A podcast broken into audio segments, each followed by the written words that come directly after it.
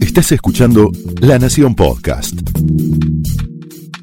A continuación, Pablo Sirven explora el costado más personal de las figuras más importantes en Hablemos de otra cosa.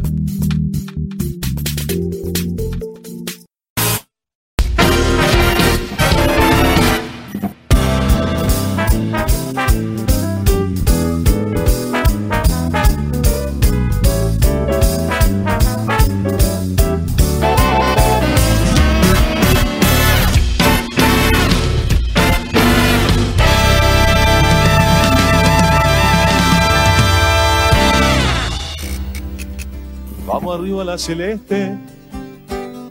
Vamos. Desde el cerro Bella Unión. Vamos. Vamos, vamos, vamos. Vamos arriba a la celeste. Vamos. Con la pinta de un gorrión. Vamos. Que la copa está preciosa. La tribuna la reclama.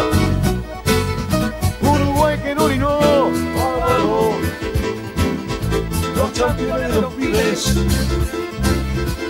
botines del 50, rock and roll y borrego.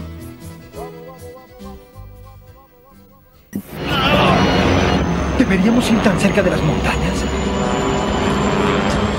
Ave María,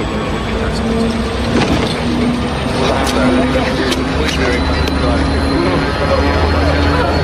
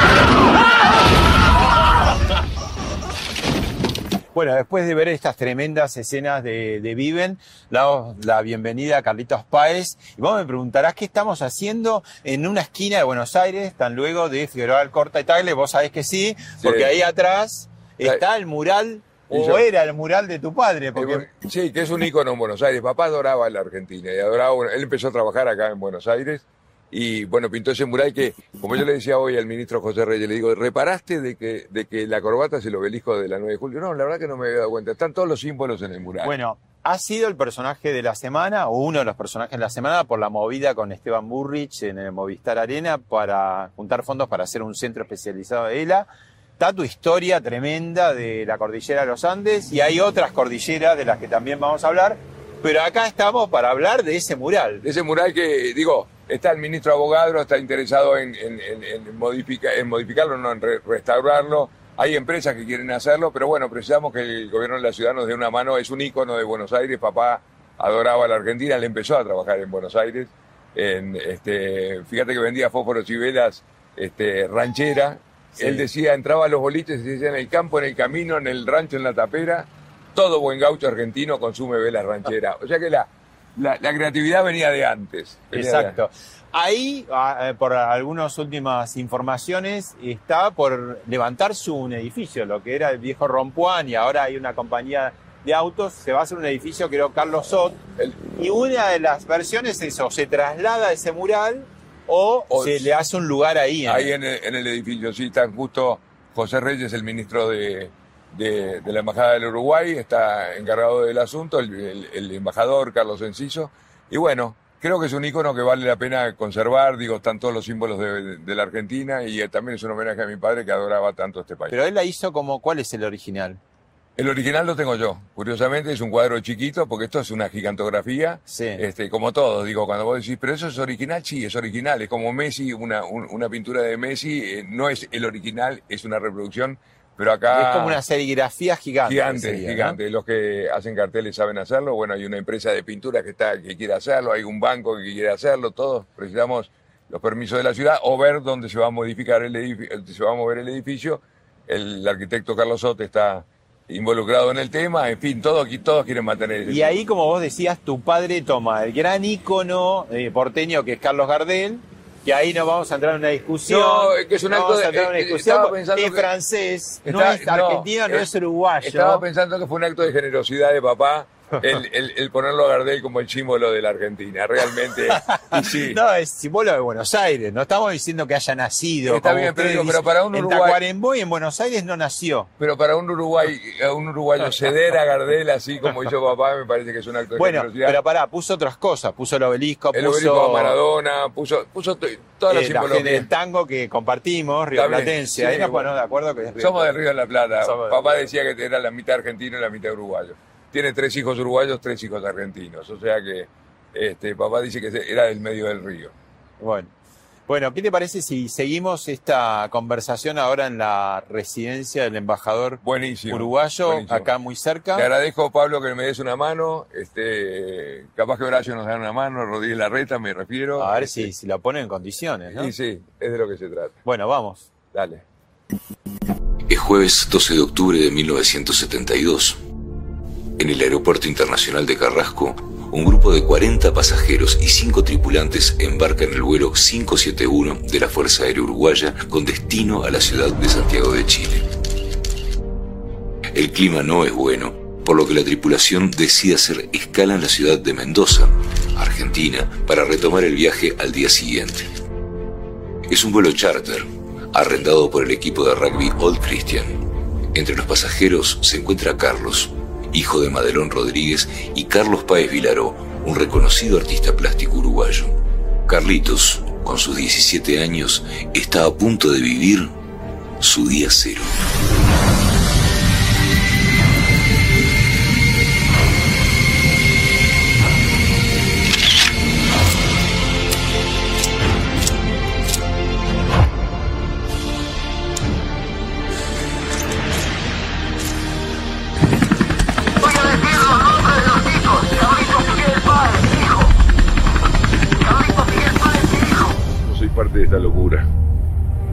Una locura del ser humano. Una locura de Dios. Bueno, y ahora estamos en la residencia del embajador Carlos Enciso Christiansen, con quien después vamos a hablar. Y qué catarsis, ¿no, Carlitos? Porque son 50 años. Ahora perma- permanentemente, permanentemente es una catarsis de esta historia que no para, digo. eh, Este, es una historia que sigue y sigue con el tiempo. Ahora, la catarsis, como decían los griegos, ¿no? es eh, cura. Cura, cura, sí.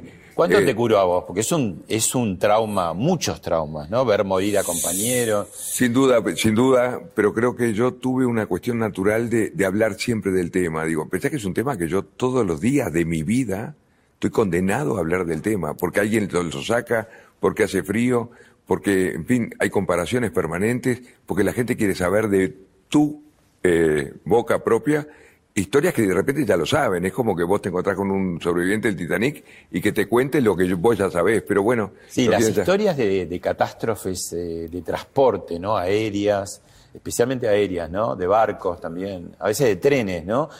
Tienen como una fascinación. Y sí, el otro día me preguntaron, este, ¿cuál era la pregunta más habitual después de una conferencia? Digo, mira, aunque te parezca mentira, la pregunta más habitual es si le tengo miedo al avión. Se ve que hay mucha gente que le tiene miedo al avión. Sí, sí. Y vos no tenés nada de miedo. No, no, nada. Digo, yo me subo, tengo 6 millones de millas en American Airlines, tengo... ¿Te Digo, invitan los pilotos a ir a la cabina? Si saben que estoy, sin duda. Todos los pilotos quieren saber también lo que, lo, lo que nosotros vivimos. Digo, para los pilotos siempre es un es, es una historia icónica. Claro. ¿Soñás con los Andes?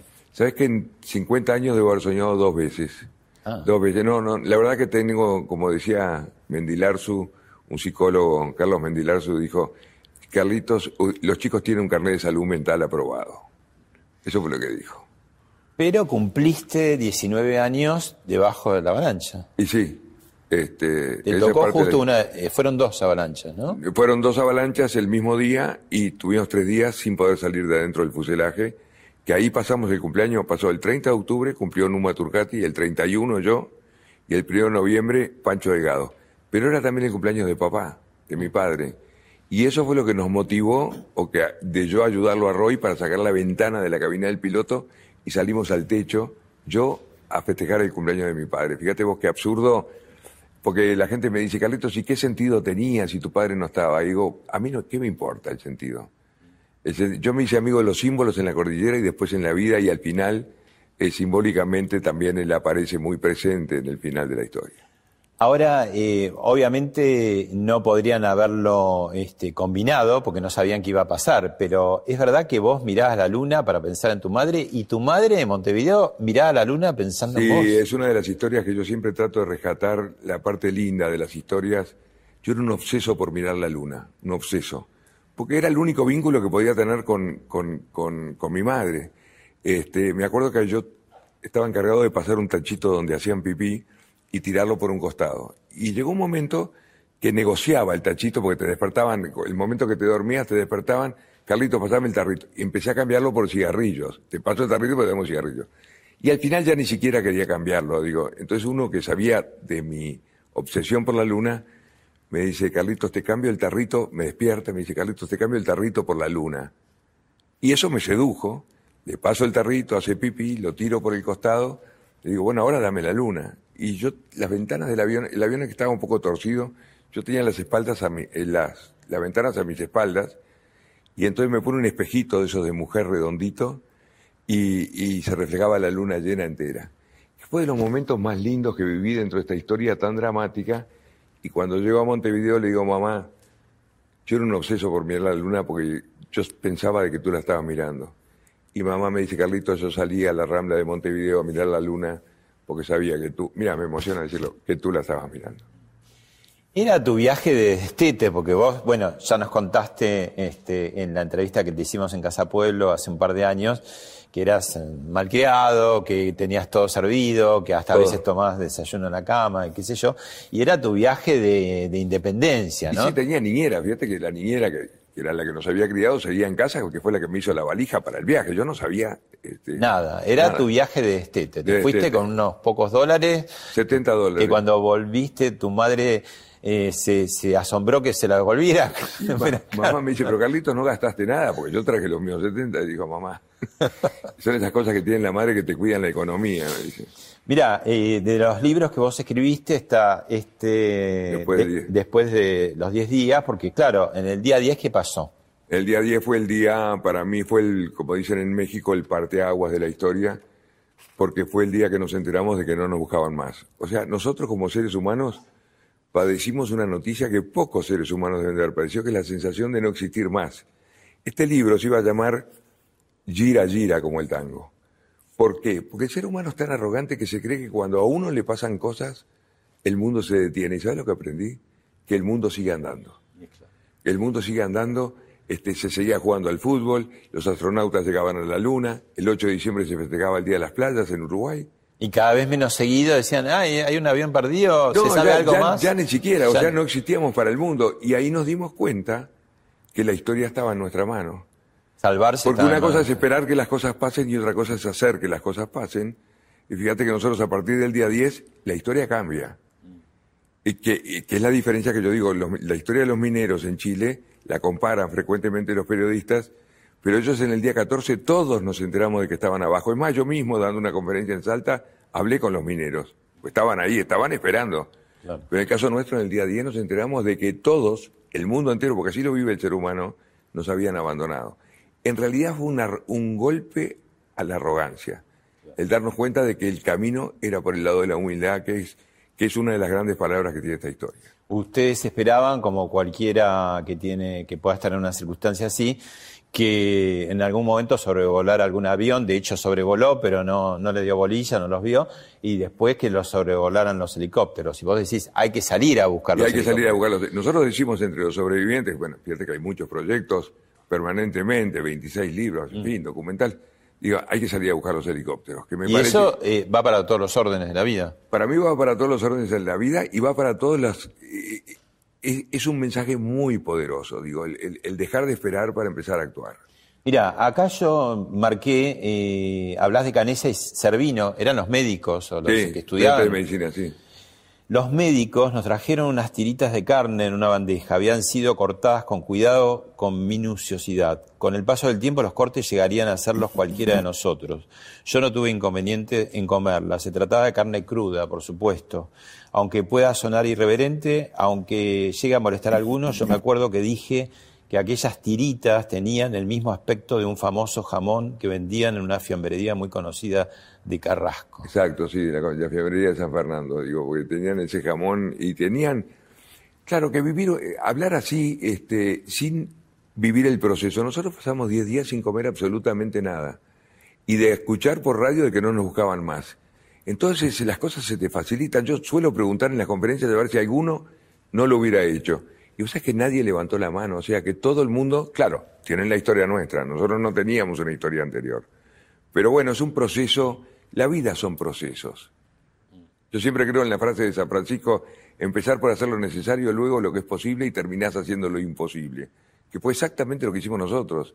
Empezamos haciendo lo necesario, luego lo que era posible y terminamos reapareciendo en esta historia increíble. Porque vos, que eras el encargado de la despensa, Sí. ¿no? Había como unos chocolatitos, Ah, y bueno, pero no mucho más, eso ¿no? no era nada. Yo comí Es- dos cuadraditos de chocolate, una 26 aparte, porque fueron 26 los que quedamos vivos de, después del accidente. claro. Un- una lata de mariscos, o sea que era una cucharadita, y un, un vasito de guindado. Me acuerdo que había un guindado que habían comprado los pilotos en, en Mendoza. Salieron de Montevideo 45 y sobrevivieron al principio 26 Sí. y con las avalanchas Sí, quedaron después, 16. después, quedamos 16, porque murieron en la avalancha 8 y después 3 más en, en, en el proceso de...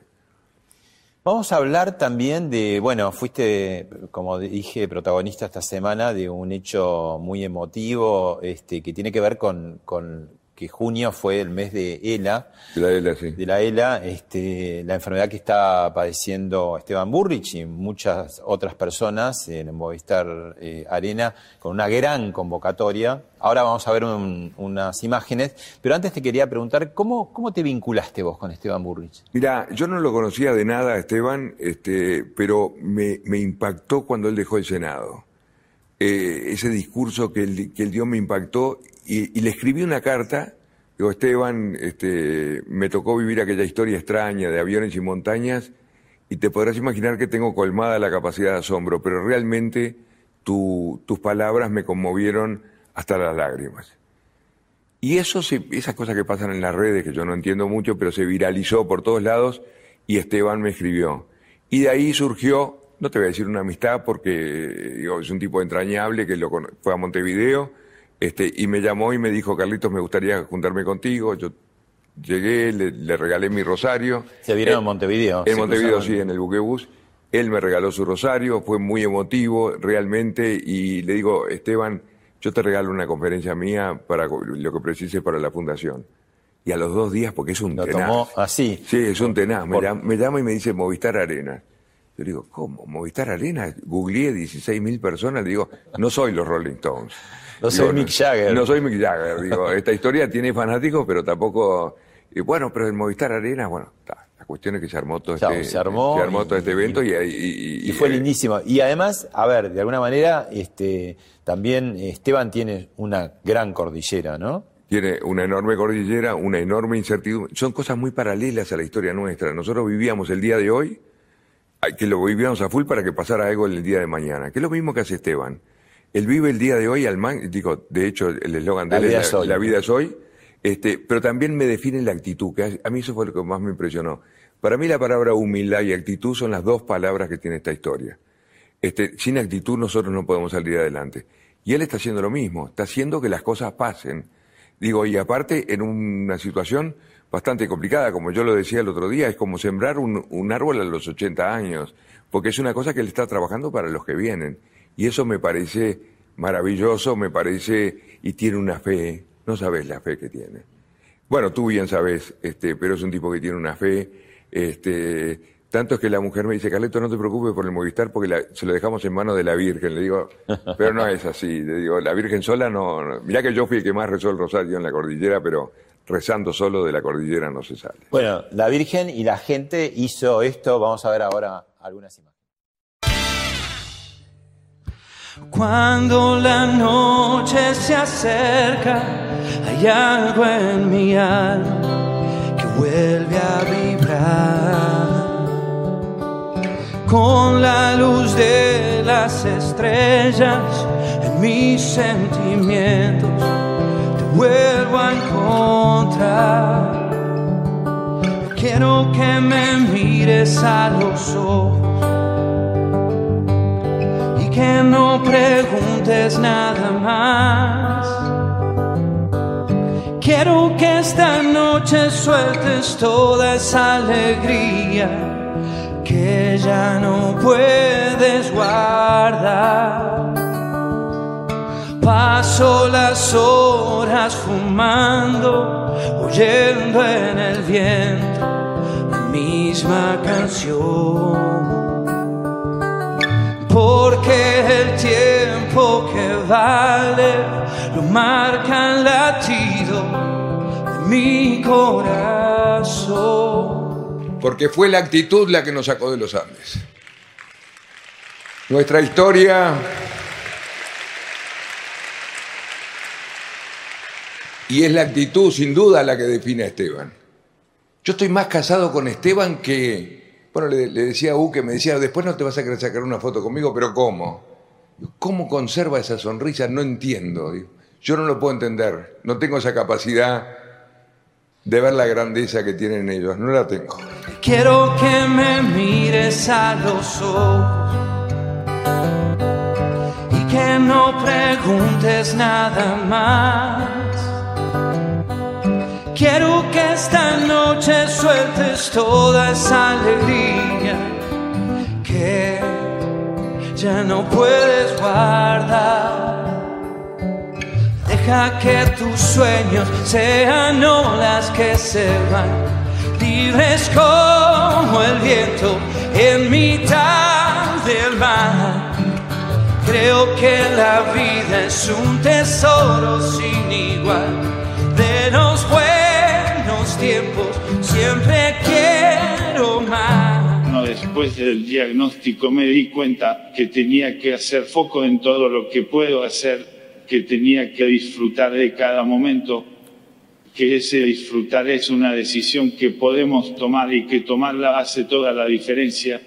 Soy como el agua del río y por el camino me dejo llevar. Porque aprendí que la vida, todo lo malo, algo bueno te da. Quiero que me mires a los ojos y que no preguntes nada más. Quiero que esta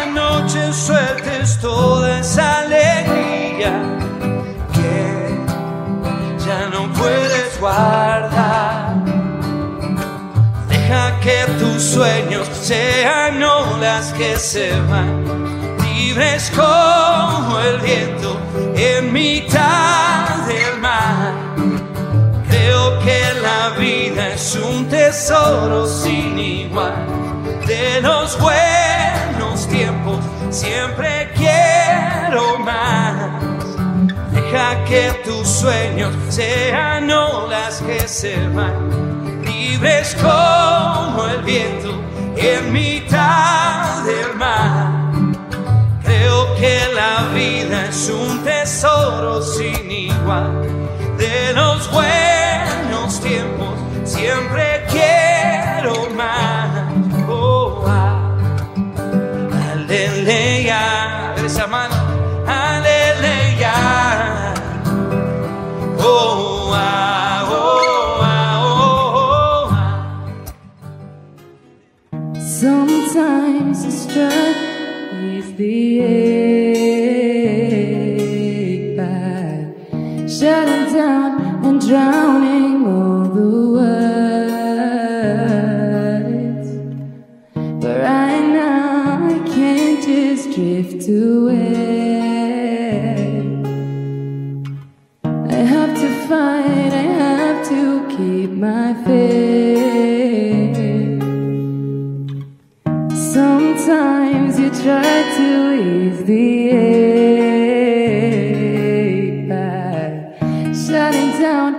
And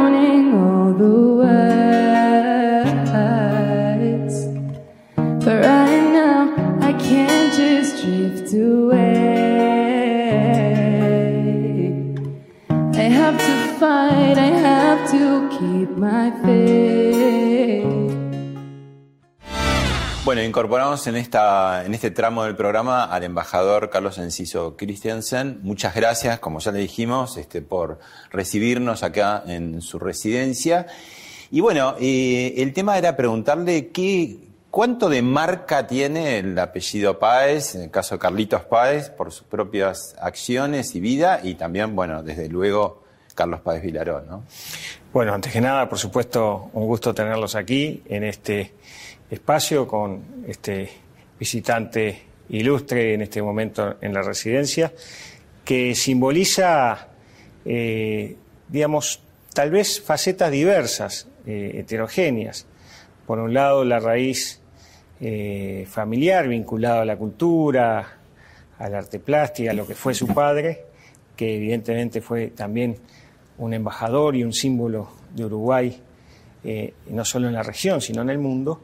Y después, obviamente, la particularidad de Carlitos en su impronta personal, de su vivencia, de lo que fue eh, Uruguay también después del Mundial. Tal vez el hecho más conocido en algún aspecto fue eh, aquellos héroes de los Andes, aquella tragedia eh, que sobrevivieron un grupo importante de los que habían iniciado esa- ese cruce y que hoy eh, Carlos, entre otros, es un exponente eh, vivencial de esa, eh, de esa particularidad de, bueno, de, lo que vivieron, de cómo salieron adelante y de ese mensaje de vida. ¿no?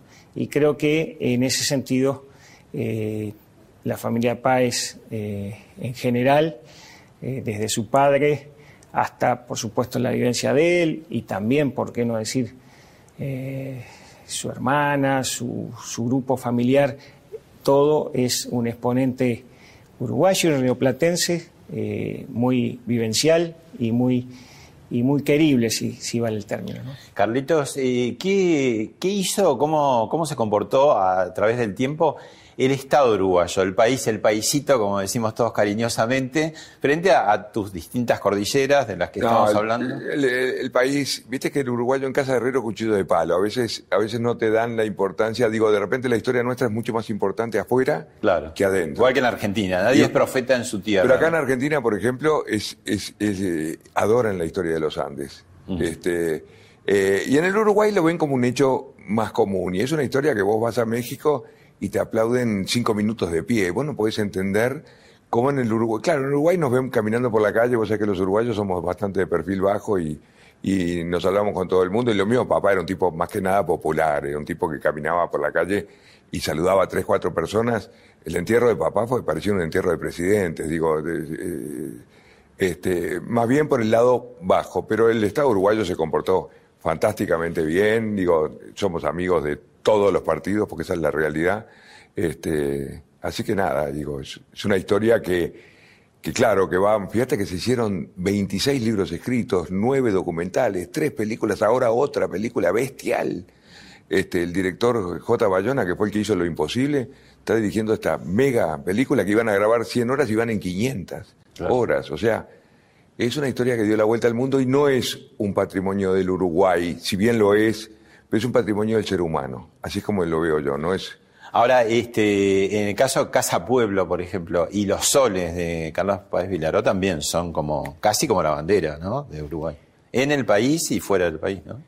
Y yo creo que fue eh, un símbolo de generar esa cultura eh, o, o ese estamento de artista en lo popular, ¿no? En lo simbólico, en los símbolos de Uruguay en ese y salir a la calle, no en todos lados, porque no es que está, digamos, en un lugar elitista, en un museo, sino que uno se encontraba con la ese obra atardecer de... Casa Pueblo traspolado en las pinturas fuera de lo que es el ámbito geográfico de Punta Ballena, que es natural, turístico y un símbolo de, Uruguay y del país, ¿no? Bueno, Uruguay este, se ha caracterizado también por una muy importante, eh, intensa actividad notoria de, de, las artes plásticas y en esta residencia este, hay varios eh, vestigios y testimonios importantes. Por ejemplo, ahí atrás, si nos quiere contar qué cuadro estamos viendo. Bueno, aquí tenemos un Blanes, que fue el pintor eh, nacional por antonomasia y que en algún aspecto refleja este cuadro que se llama La Samaritana, un proceso de Blanes en Francia, en Europa, donde eh, adquirió otros estilos eh, diferenciales a lo que fue, eh, digamos, su, su base primaria, que fue todo el proceso historicista uruguayo y, por qué no decir, eh, también aquí en Argentina.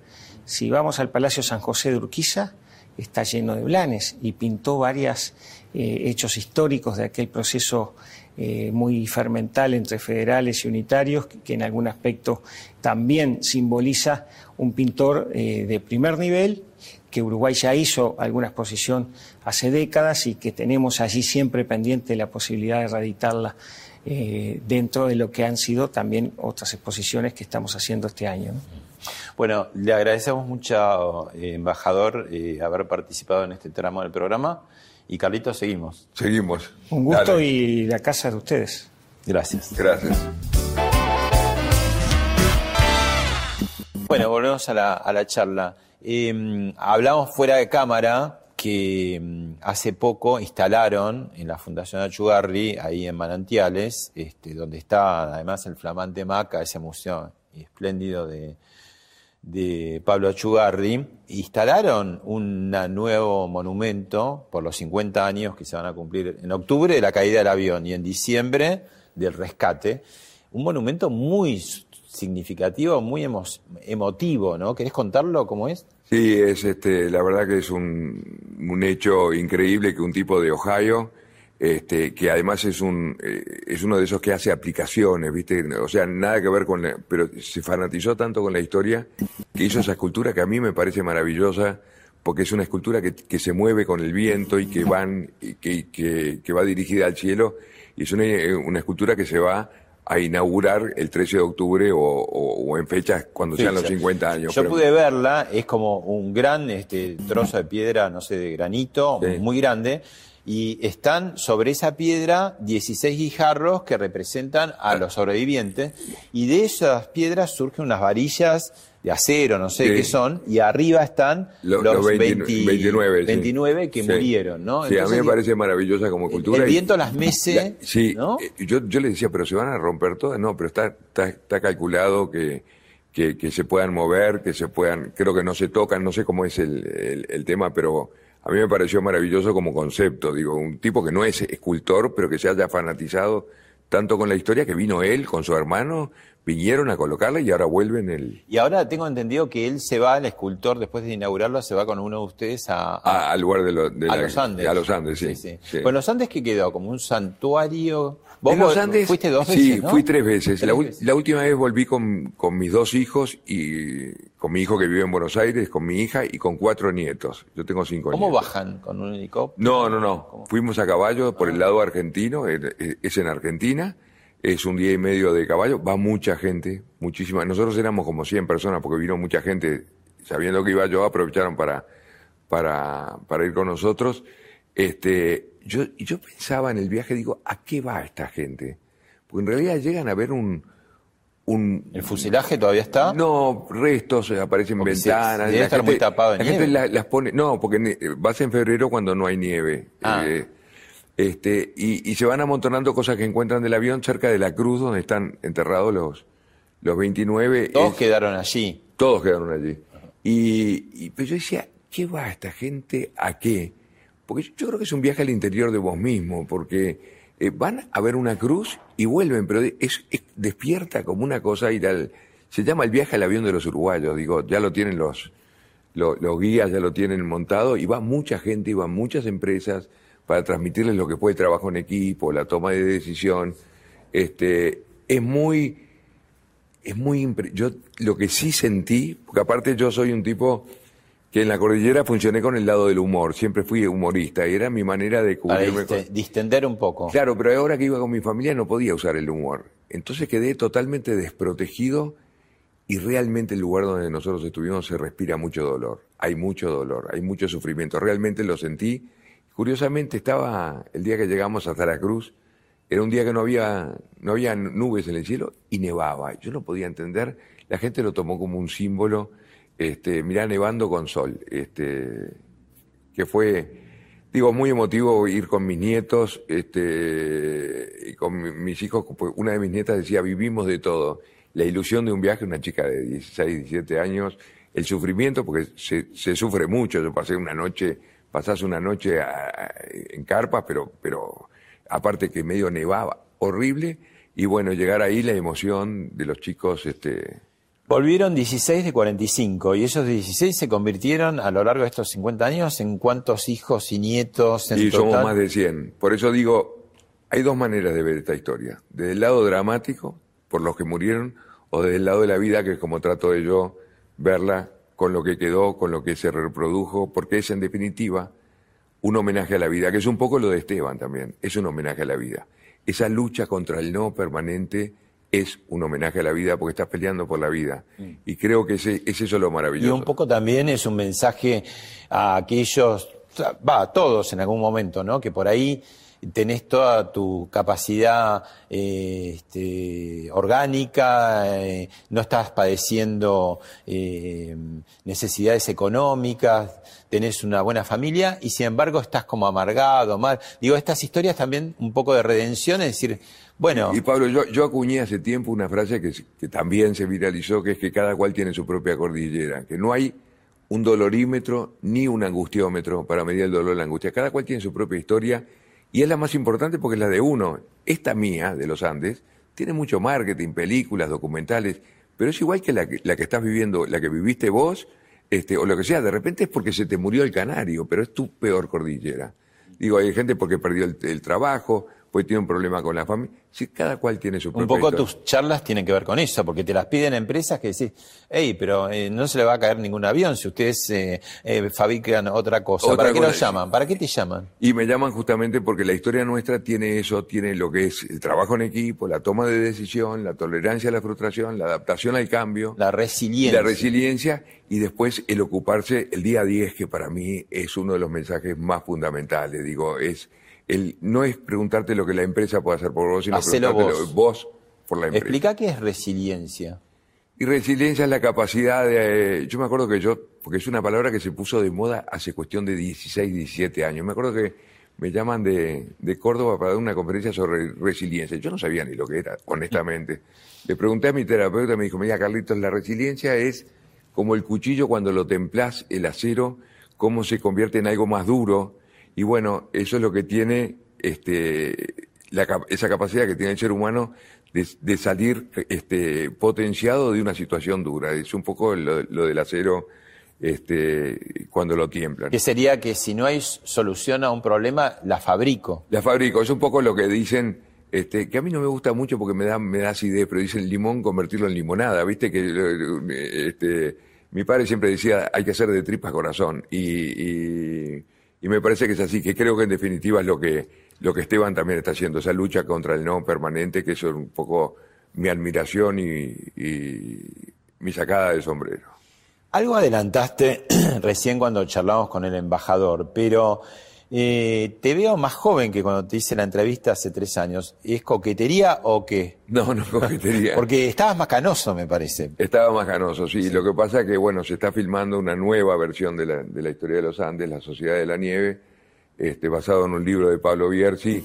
Y bueno, y me pidieron a mí que haga el papel de papá. Son dos escenas o tres escenas muy eh, cortitas, pero muy icónicas. Este, entonces me pidieron que bajara de peso, me pidieron que bajara 20 kilos, me pusieron este, un nutricionista español, digo que es el del Real Madrid, uno de los equipos grandes, y aparte me, me, me colorearon el pelo. Una viaba. Tengo que claro, tener- porque tu padre era más joven Papá que tenía vos. cuare- 49 años. yo- Más- em, bastante y más joven ahora que tengo vos. 68, o sea que me tenían que sacar 19 años. O sea, 20 kilos y 19 años.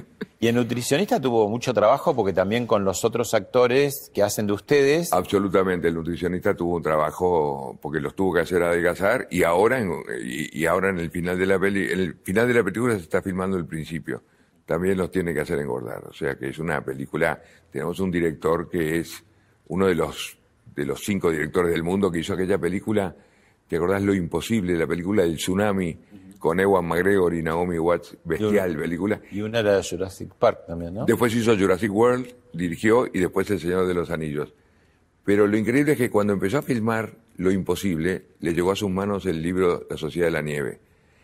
Y cuando leyó el libro dijo, yo me estoy equivocando de película. Está hace 12 años con el proyecto del- de, de la historia nuestra. Esta es una película de Netflix que se va a estrenar en los cines el año que viene. En abril, mayo, sí, una cosa así. Que después seguramente irá a. Y bueno, después va, ¿no? después va, Pero va- la quieren estrenar en, en el cine con la Dentro del marco de los- pretensión de quizás aspirar al Oscar también, ¿no? Y bueno, sí, estos no, sí, y todos los Goyas y todo eso, digo, es una película que tiene un desafío muy grande, Bayona, porque busca el equilibrio de todos. Acá no hay nadie, no es un poco esa mentalidad americana del chico de la película, es un poco el equilibrio de todos por igual, inclusive de los muertos. Ustedes llegaron a escuchar por radio, en el equipo que pudieron reparar cuando estaban ya ahí en medio de la nieve, que abandonaban la búsqueda, por lo menos hasta que pasara el frío, ¿no? Dijeron, no sí, sé, no, vamos a venir en febrero cuando total ustedes- ya estarán muertos. Sí, digamos, ¿no? totalmente, Para a- ver a los restos. los restos nuestros, sí. Y el único que no, no estaba convencido de eso era precisamente tu padre. Bueno, papá iba por otro carril, yo no, yo no sabía lo que estaba pasando del otro lado, pero papá es un tipo que siguió, quería encontrar también qué era lo que había pasado, porque un avión que desaparece, este, hasta llegaron a pensar en que habían platos voladores, digo, porque la, la imaginación de una madre, mamá tenía un carácter, este, mamá lo, lo mandoneaba papá, esa es la, realidad de la historia, mamá tiene un carácter de Leo, una mujer espléndida que se llevaba el mundo por delante, ella nos buscó a caballo también, digo, lo que pasa es que después papá era el famoso y bueno, este, pero papá. Claro, porque lo que sorprendía era dónde está el avión, ¿no? Claro, ¿dónde está el avión? ¿Qué, qué era lo que había pasado con el avión? Había una teoría de que el avión hubiera seguido y se hubiera caído en el mar. En fin, habían todas las teorías. Y consultaron con un parapsicólogo holandés que le decía, veo vida y veo muerte. Y, y pasó coordenadas al sur de donde nosotros nos caímos. Parece ser de que él al vivir en el hemisferio norte invertía las coordenadas, el parapsicólogo, Ah. Gerard Croisset. Era muy Y preciso. papá se pero- fue, papá se fue al sur. Pero si vos traspolás el lugar donde nosotros nos caímos al lugar eh, donde decía él, es exactamente el lugar contrario. Y además el parapsicólogo decía que en las cercanías había un pueblito con un gran cartel que decía Danger. Y papá dijo, no puede ser un cartel en inglés este, que diga Danger en, en, eh, en Chile.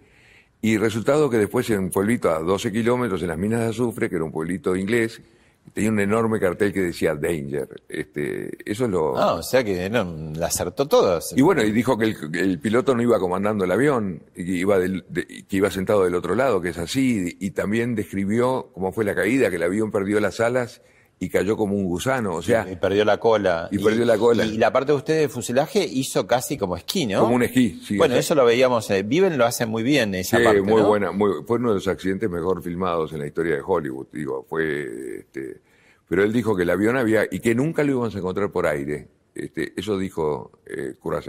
Ahora, ahí se ve un poco este, lo que hablábamos, ¿no? La vena de tu padre de, de- de emprendedor en todo sentido, en lo creativo, en tantas disciplinas, pero también frente a un eh, hecho tan extremo como tener perdido un hijo, quizá muerto, ¿no? Sí. Porque se cae un avión, uno no piensa que hay sobrevivientes.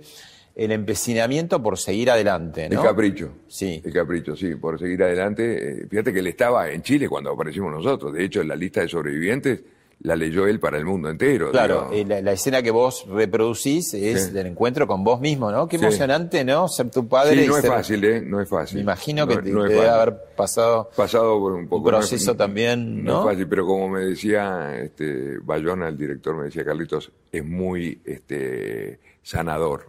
Tu padre murió a los 90. a los 90 y poco tiempo antes estuvo en los tambores de 15 días antes, sí. Y murió hablando por teléfono. Estaba Murió hablando con el doctor Boto, este, cardiólogo, que es un fenómeno argentino, este, eh, hablando por teléfono con él. Y el día anterior estaba pintando un cuadro, o sea que es un tipo que murió en eh, plenitud. en plenitud, sí. Sí, sí. Sí. Bueno, tenés otro, otro libro que es eh, Mi Segunda Cordillera y mm, tenemos un informe para ver al respecto y después nos vas a contar de qué se trata.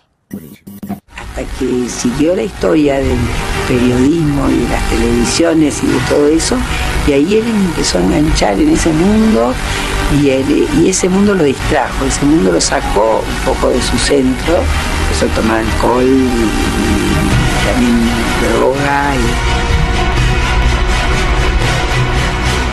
Fue un tobogán que hizo que me permitiera poder hacer cualquier cosa con mi vida. O sea, yo quedé después de los Andes autorizado a cualquier cosa. Yo como madre sufrí muchísimo en los 72 días de Carlitos que no estaba, pero también te puedo decir que con eso de la droga sufrí eh, tanto o más. Sí, yo pensé que ya era un poco dueño de mi vida, pero veo que...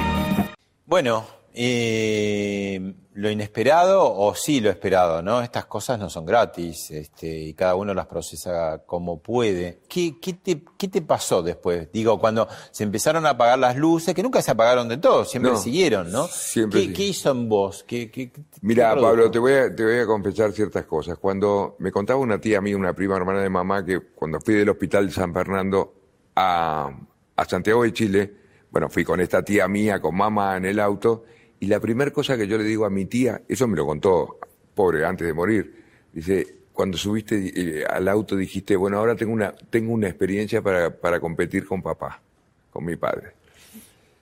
No es y- fácil ser hijo de una celebridad, ¿no? es me acuerdo que acá también un psicólogo, me, cuando entré, me dijo, yo tengo dos hijos de nobles acá. Me dijo, vos sos vocato di cardinale, me dice. Este, no es fácil, no es fácil ser hijo, siempre competís con tu padre naturalmente, pero cuando tenés un padre que es como el mío, que es un padre que era genial, realmente un tipo fuera de lo común, es imposible. Entonces, muchas veces querés saltearte el proceso de ese que yo te hablaba y querer hacer cosas. Y a mí se me daba todo perfecto. Digo, tengo la historia de los Andes con esta, pero ¿qué pasa? Papá fue el tipo más importante en la búsqueda de los Andes. Entonces, También se apropió de esa historia. claro, quedó, quedó en la historia, vos te acordás de Parrado, Canesa y papá. Es más, de hecho, yo tengo mucho rating en esta historia por, por papá, por ser el hijo de. Digo, vos hay otros sobrevivientes que vos no te acordás quiénes son. Entonces.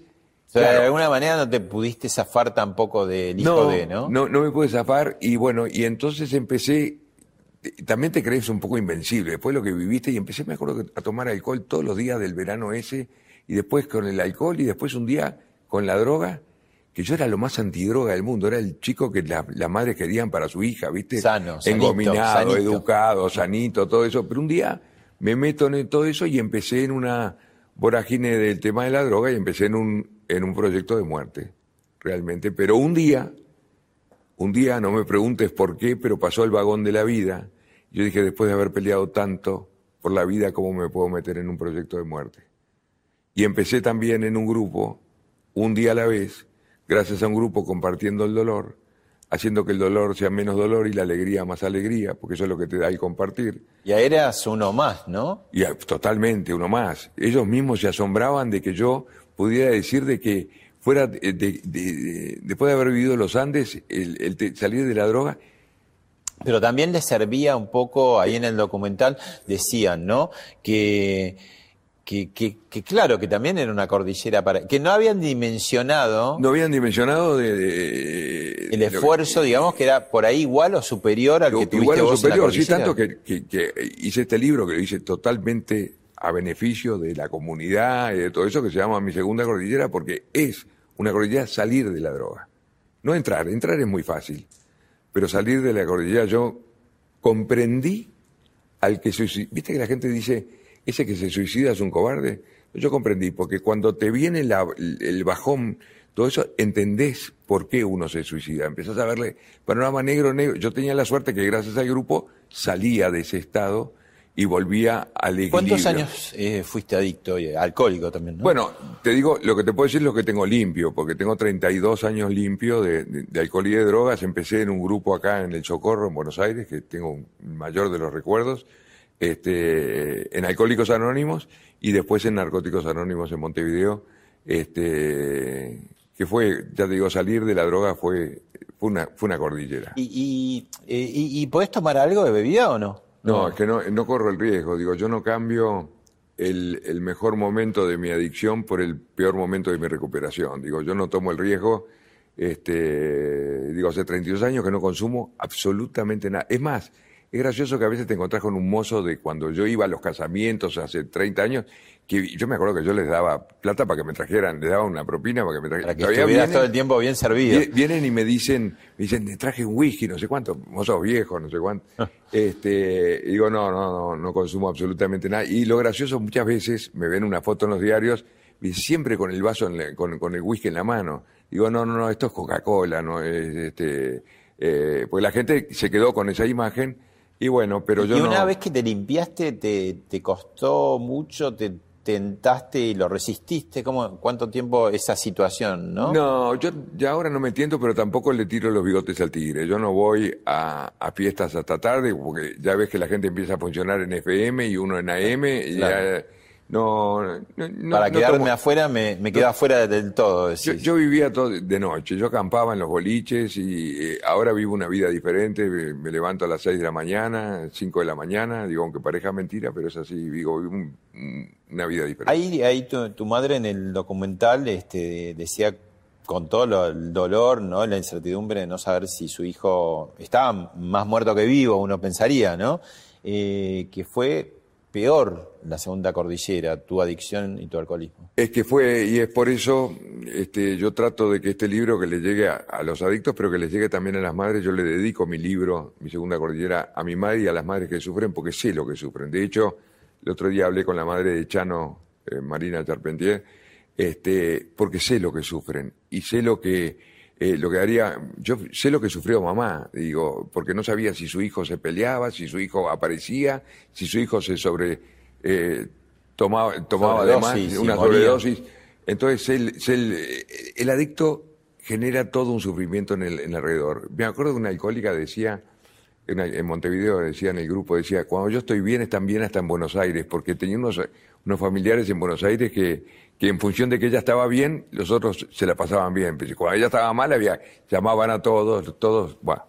¿Qué pasó, Carlitos, cuando hace pocas semanas trascendió eh, que en un municipio del Gran Buenos Aires, en Morón, desde la propia intendencia se estaba haciendo una promoción de tomar poquito este, para ver cómo reacciona tu cuerpo? No, la verdad que me, honestamente me generó una enorme indignación porque no es tomar poquito. Yo no puedo tomar poquito. Digo, un adicto no puede tomar poquito. Somos el 10% de la población y bueno, si es una enfermedad, digo, yo no puedo tomar poquito. Yo es, es un- una es mucho y dos mil es es insuficiente. Eso dicen los alcohólicos. Entonces no, es, no se trata de probar, eh, digo, hay gente que por ahí puede ser socialmente este, no adicta, pero hay gente que es adicta que se toman eso y hasta la humedad de la pared, hasta se yo me tomé hasta la molestia, como digo yo. Yo me tomé hasta la molestia. Ahora, ahí de la Intendencia, no sé si para arreglar, porque fue un escándalo, realmente fue un escándalo, dijeron, bueno, es peor por ahí este, eh, que se consuman todo, como si pudiera ser graduado. Vos decís, No, no, puede, no ser. puede ser graduado. Para un adicto no puede ser graduado. Es más, hay gente que tiene de repente problemas de corazón y siguen consumiendo. Digo, el adicto es adicto, digo. Y además desde el Estado das como una señal bastante equívoca. ¿no? Es una señal menor, una señal muy este, mediocre, la verdad, muy mediocre. Primera cordillera, la cordillera propiamente dicha, eh, el accidente, el avión, tragedia barra milagro en algún Sí. punto. Segunda cordillera, tu, tu adicción, tu alcoholismo. ¿Y hay una tercera cordillera? Siempre tenemos una por delante. Mi padre siempre decía que, que el obstáculo era su mayor estímulo y permanentemente, yo tuve también un tumor hace dos años que bueno, para nuestra generación la palabra cáncer era, era sinónimo de muerte. Y bueno, la transité, digo, o sea que permanentemente tenemos, y no te digo las que vienen, digo, el otro día un primo mío me decía, Carlitos, cuando llegas a los 70 no vienen buenas noticias. Y tiene razón. digo, este, la vida es así, digo, no, y no termina bien, no termina bien. El otro día me decían, fulano está terminal. Estamos todos terminales, porque esto no termina bien. Mm. Que eso es un poco lo de Esteban, viste, también, ¿no? Como decir, no, no está solo él en eso. Morir, morimos todos. Sí, sí, sí. Y incluso muchos antes que el propio Esteban, seguramente. Sí, Esteban, Esteban para mí es un ejemplo, es un ejemplo de lucha por la vida. Digo, eso es una cosa que yo, sombrero, este, Esteban, un abrazo gigante. Volviendo a lo de tu padre y esa competencia, ¿no? ¿La pudiste resolver en algún momento? Sí. ¿Y la pudiste resolver en vida con él? ¿Lo Sí. pudiste conversar? ¿Y cómo era esa conversación Sí, de esto? sí, lo pude conversar. Además, en el libro queda claro y todo, lo pude conversar. Y aparte me di cuenta, encontré un camino, un camino que también funciona. Digo, heredé de papá la capacidad de hablar. Papá era un genio hablando.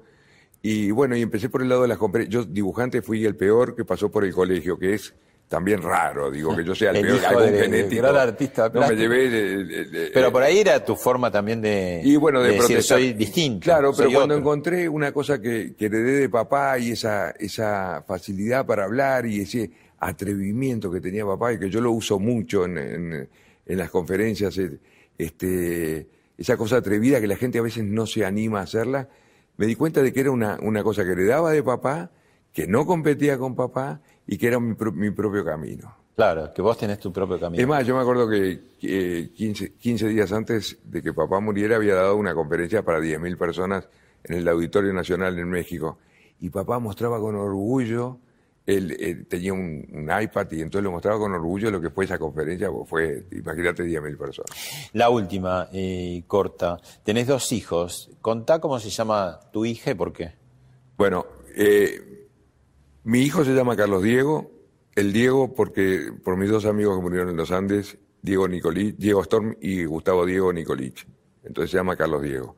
Y mi hija se llama María Elena de los Andes, un poco pues, me dirás, la crucificaste con el nombre, pero diez días antes de que nosotros apareciéramos pasó un avión que curiosamente iba mi padre por un costado y escuchamos por radio que habían encontrado, que habían eh, divisado una cruz en las cercanías del Cerro Santa Elena. Yo dije, la cruz es la cruz que yo había hecho, ese cerro se llama Santa Elena, que en realidad se llama el Sosneado. Este, dije, a mi primera hija le voy a poner Elena. Y cuando me, me caso con una chica que se llama María Elena, y cuando nació mi hija, este, le dije, eh, le quiero poner María Elena de los Andes en homenaje a aquel momento que nosotros vivimos. Y bueno, que es un nombre muy lindo también. Y es mi hija que eh, me acompañó muchísimo en el principio de las conferencias, me acompaña. Es, es un poco mi, mi Tu nivel, continuidad. mi continuidad. Y no, y cuando yo le pregunto mucho a ella, pues tiene un sentido de la justicia maravilloso. Gracias, Carlitos. Gracias, Pablo. Para mí un gustazo de vuelta a compartir contigo esta Será historia. hasta la próxima. Habrá una próxima. Bueno, esperemos que no haya otra cordillera.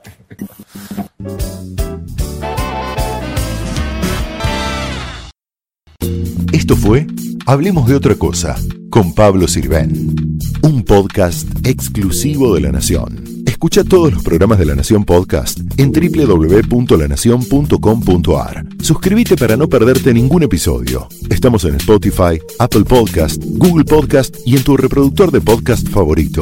Seguí escuchando La Nación Podcast.